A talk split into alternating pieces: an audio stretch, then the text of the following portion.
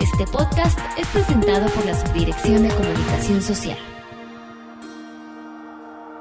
¿Qué tal? Los saluda como cada lunes desde la Subdirección de Comunicación Social en Oficina Central, Cecilia Arista, para iniciar esta semana de trabajo en FIR Informativo con un panel más en esta ocasión con el tema Retos y oportunidades del esquema de desarrollo de proveedores.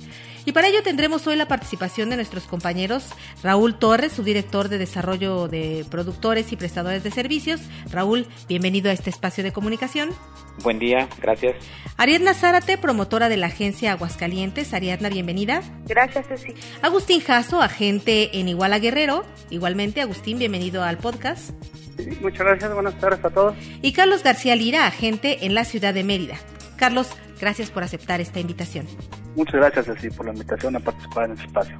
Bueno, pues, ¿qué les parece si comenzamos con el ingeniero Raúl Torres para que pudiera darnos un breve contexto de los factores que influyen en la dinámica de producción agroalimentaria y su relación con la agroindustria y que, por ende, pues son objetivo de atención de las actividades que realizamos en FIRA?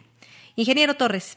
Yo comenzaría diciéndoles que diversas fuentes aportan datos acerca de la situación que prevalece en el país y que tienen que ver especialmente con el campo. Por ejemplo, hay un estudio de Zagarpa FAO que menciona que en el país existen un poco más de 5.2 millones de unidades económicas rurales, pero de estas, tres cuartas partes tienen poca o ninguna vinculación con el mercado. También, a su vez, el Pronafide nos indica que la penetración del sector bancario es del 25% del Producto Interno Bruto. Asimismo, se tienen cifras del Foro Económico Mundial en que nos dicen que el país ocupa el lugar 61 de 144 países en relación a la competitividad de toda la economía. Destacan dos puntos importantes ahí que tienen que ver con FIRA en especial. Uno es el mercado financiero en el cual ocupamos el lugar 63 y el otro es la cuestión tecnológica en el cual ocupamos el lugar 79 de 144. También si por otra parte tomamos en cuenta los resultados institucionales recientes, vemos que el saldo de financiamiento fue de 96 mil millones y la meta es de 109 mil 510 millones, un 13.5% nominal más. En relación a los productores acreditados, el año pasado se beneficiaron 780 mil 131 y nuestra población objetivo, si tomamos en cuenta los datos del diagnóstico elaborado por FAO y FIRA, veremos que estamos muy por debajo de esos parámetros. Es más o menos el contexto en el que nos movemos pues en FIRA y que tenemos que considerar para todas las actividades. En este sentido, Raúl, con lo que comentas respecto a la competitividad, ¿qué estrategias realiza FIRA para contrarrestar los factores que afectan esta dinámica?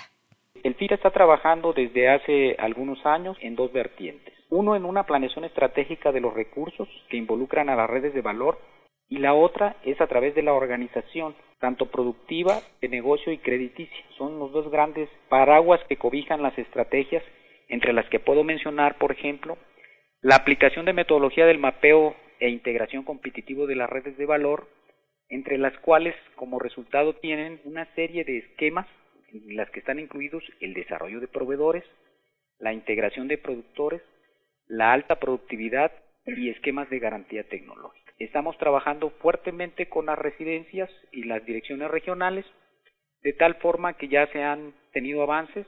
Cerramos el año con 32 redes mapeadas, 91 esquemas y se aplicaron 4.620 millones de crédito en beneficio de casi 47.000 productores. En relación a lo anterior, Ariadna, ¿qué experiencias se han tenido en Aguascalientes para la aplicación de esquemas de desarrollo de proveedores hortícolas? Bueno, en el caso de Aguascalientes, actualmente y desde hace poco más de 10 años, se ha estado trabajando el esquema de desarrollo de proveedores con el grupo agroindustrial La Huerta.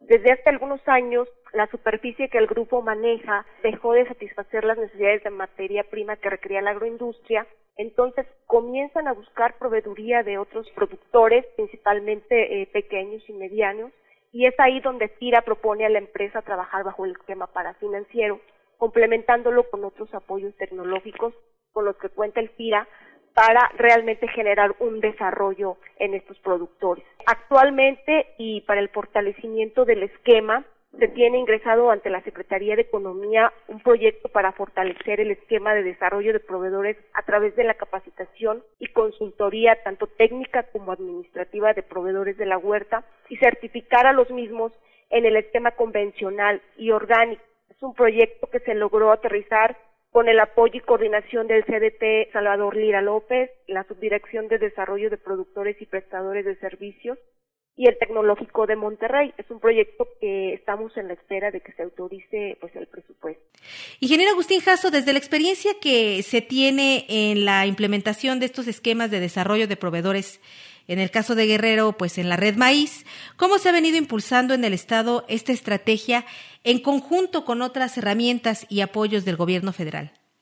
Sí, bueno, aquí lo que hemos hecho es tratar de que los productores desarrollen capacidades que les permitan convertirse en proveedores. Lo que hemos visto en primer lugar es que oferten un volumen y calidad que requiere la industria. Hablamos de la industria de alimentos balanceados, como igual a concentrados, y la industria de la masa y la tortilla, quienes usualmente importan maíz de otros estados.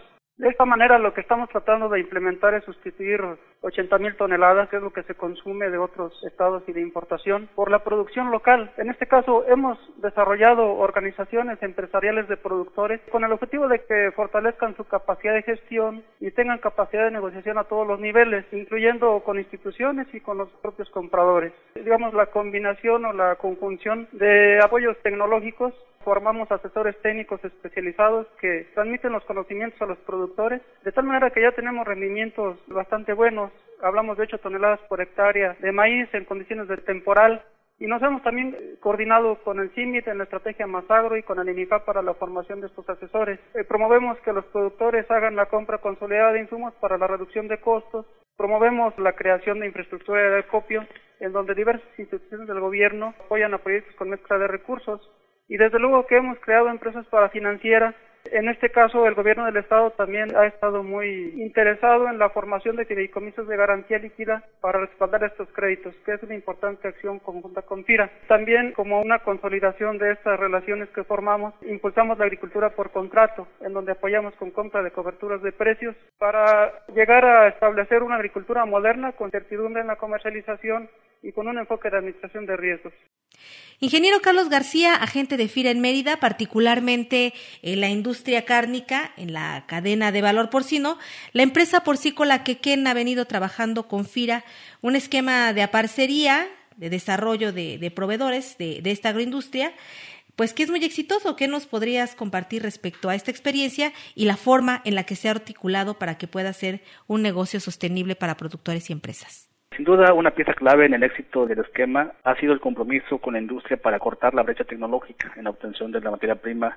Otro elemento importante es la coordinación institucional para poder atender en tiempo y forma las necesidades tanto de financiamiento como de apoyos. Esto nos da como resultado un plan de crecimiento al día de hoy del 50% de producción de lechones para 2016 con la consecuente demanda pues también de espacios para poder satisfacer la demanda. Los servicios que hemos estado ofreciendo con la industria básicamente es el fondeo, la garantía FEGA, la FONAGA y en algunos casos lo de fomento tecnológico. Adicionalmente, dentro de los programas que se han conveniado con la SAGARPA, como el caso de bioenergía y el documento ganadero, también se han hecho planteamientos para poderlos apoyar.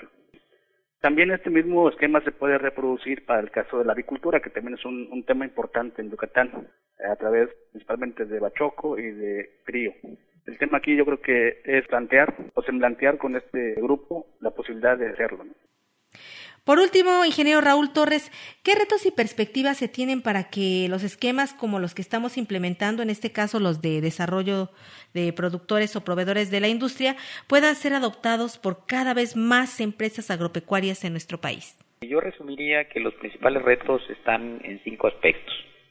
El primero es que debemos buscar que todo el personal de FIRA conozca esta estrategia, la adopte y la transfiera a los productores y a las empresas que están en su área de influencia. En segundo lugar, que se mapeen las principales redes de valor por estado. El tercero sería identificar las oportunidades de negocio y las empresas potenciales a desarrollar para mostrarles la conveniencia de trabajar en equipo, porque no todas las empresas, sobre todo las grandes, están convencidas o han trabajado bajo esta perspectiva. ¿no? El otro gran reto que tenemos es involucrar y convencer a otros actores que pueden participar. Uno de los actores principales son los gobiernos de los estados, ¿no? que pueden aportar recursos complementarios para poder desarrollar a los proveedores. Y hay un detalle muy importante que a veces limita que se pueda seguir creciendo y es la cuestión de los recursos que tienen que aplicarse en la formación, por ejemplo, de personal técnico, eh, de asesores, de consultores. Esos serían los cinco principales retos que pudiéramos tener, ¿no?